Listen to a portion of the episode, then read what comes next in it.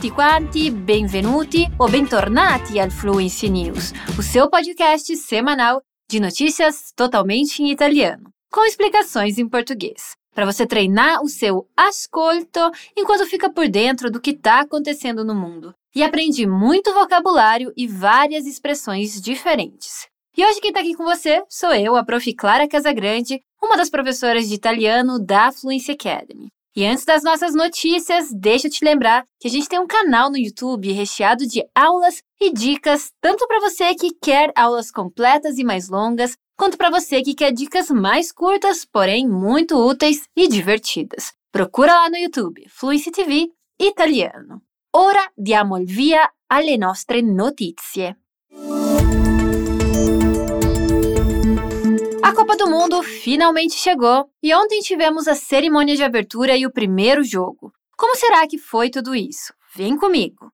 L'attore Morgan Freeman ha sorpreso il pubblico assumendo un ruolo da protagonista nella cerimonia di apertura della Coppa del Mondo FIFA in Qatar, dopo essere stato il volto del suo rivale, gli Stati Uniti, quando in competizione per i diritti di ospitare il torneo nel 2010. Alla fine, e in modo controverso, il Qatar ha battuto gli Stati Uniti, il Giappone, la Corea del Sud e l'Australia. Ma la presenza di Morgan non è stata dimenticata, soprattutto per il suo famoso errore quando ha dimenticato di leggere un'intera pagina del discorso. Di conseguenza, diversi media hanno notato quanto fosse bizzarro vedere l'attore svolgere un ruolo così importante durante la cerimonia del Qatar. Tuttavia, la sua presenza alla cerimonia non è stata l'unica cosa di cui si è parlato. L'evento di apertura, costato svariati milioni di dollari e con la presenza di artisti tra cui Jung Kook dei BTS, che ha fatto una bellissima presentazione, e decine di altri artisti, è stato completamente ignorato dalla BBC.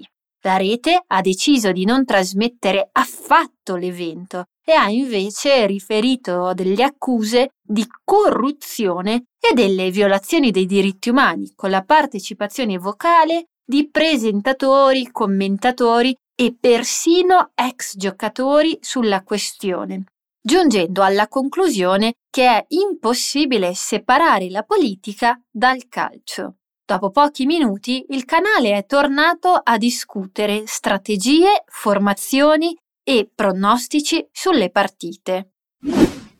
A presença do Morgan Freeman com certeza foi uma surpresa para todo mundo, mas vamos para a dica. Bem, e como o assunto do momento é futebol, que tal conhecer algumas palavras desse mundo que aparecem na notícia? A primeira é, obviamente, Copa del Mundo. Essa não precisa nem de tradução. A única coisa importante é você lembrar de pronunciar bem la doppia P em Copa, ok? Coppa. Depois a gente tem a palavra rivale, cioè o rival. Il più grande rivale del Brasile è l'Argentina, per esempio. Temos também a palavra competizione, que serve para praticamente todos os esportes. Logo depois dessa, o verbo battere aparece, conjugado no passato prossimo. A frase é: Il Qatar ha battuto gli Stati Uniti. Nesse contexto, o verbo battere significa vencer de alguém ou então derrotar alguém. Ou seja, o Qatar venceu dos Estados Unidos naquele dia, lá em 2010. As três últimas palavras são as mais importantes de todas: giocatore, calcio e partita. Giocatore é a pessoa que joga, para quem nós estamos torcendo. As pessoas que estão no álbum de figurinha, por exemplo. Partita é a partida, ou seja, o momento em que rola a competição. Ou melhor dizendo, la competizione, propriamente dita.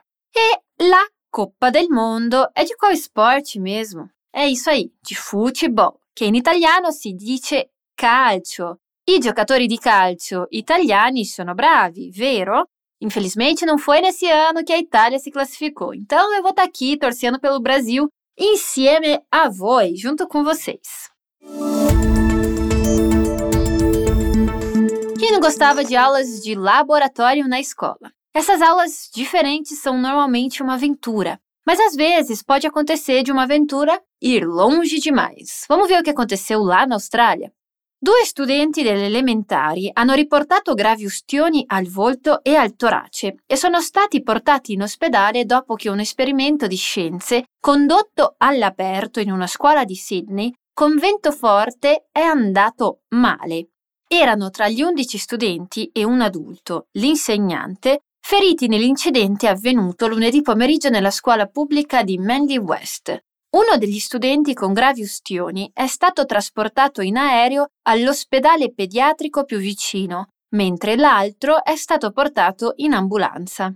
Gli altri nove studenti e l'adulto sono stati portati negli ospedali di Northern Beaches dai genitori e dal personale scolastico, tutti in condizioni stabili. L'esperimento scientifico chiamato serpente di zucchero al carbonio, a cui stavano lavorando quel giorno, prevede l'uso di ingredienti come bicarbonato, zucchero e un liquido infiammabile per innescare reazioni chimiche che creano un lungo serpente, tra virgolette, di zucchero al carbonio annerito.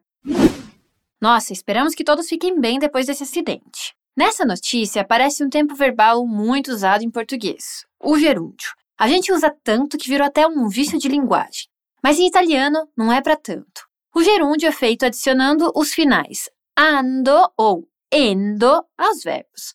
Muitas vezes ele vem acompanhado do verbo stare.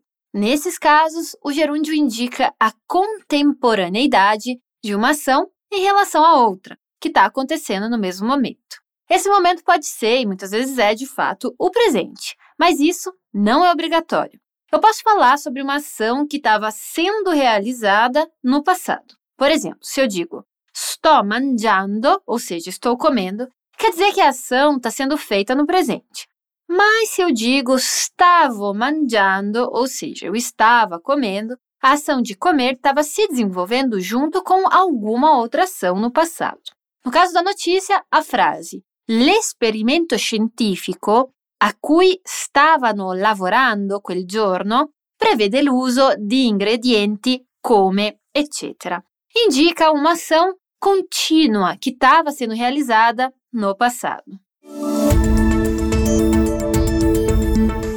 Chegamos à última notícia de hoje. E já sabe, né? Tá na hora de compartilhar esse episódio com alguém que também está estudando italiano, um amigo, um familiar, enfim.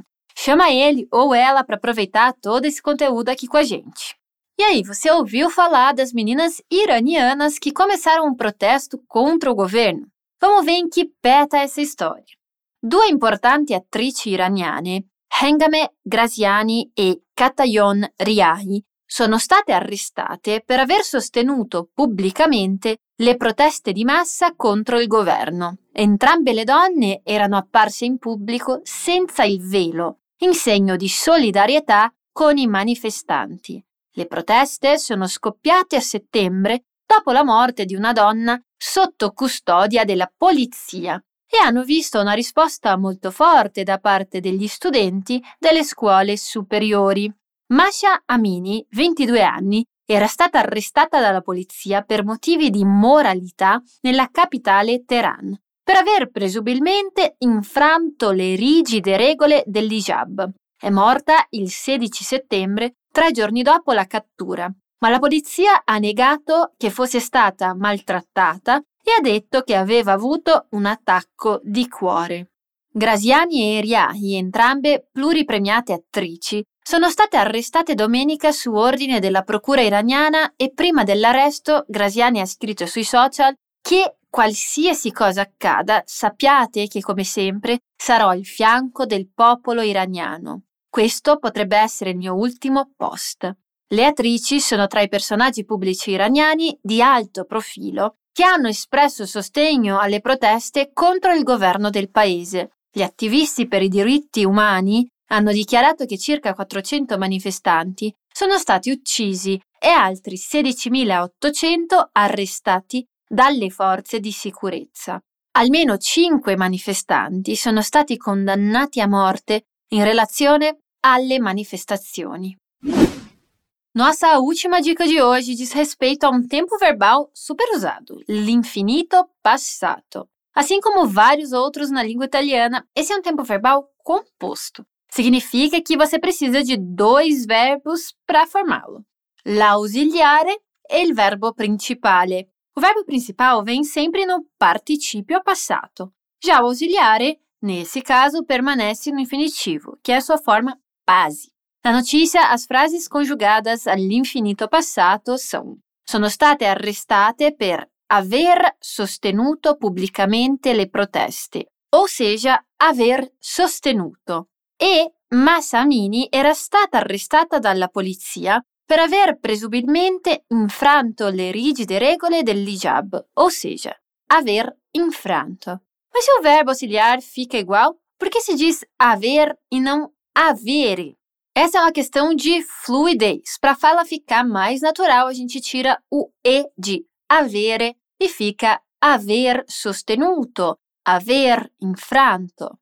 Seu uso é bem parecido com o do português. Vou dar alguns exemplos para você ver a semelhança. Posso falar, por exemplo, minha amiga ficou muito feliz depois de ter ganhado um presente. O ter ganhado vira aver ricevuto in italiano, cioè ricevere all'infinito passato. La mia amica è rimasta molto felice dopo aver ricevuto un regalo. Outro exemplo é a frase Eu me arrependo de não ter ido para a festa.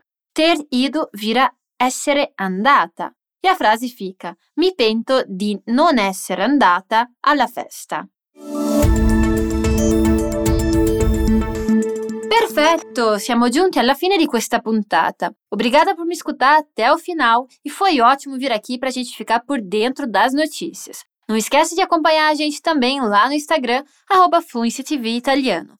Un caro saluto dalla Prof Clara e arrivederci alla prossima puntata. Ciao!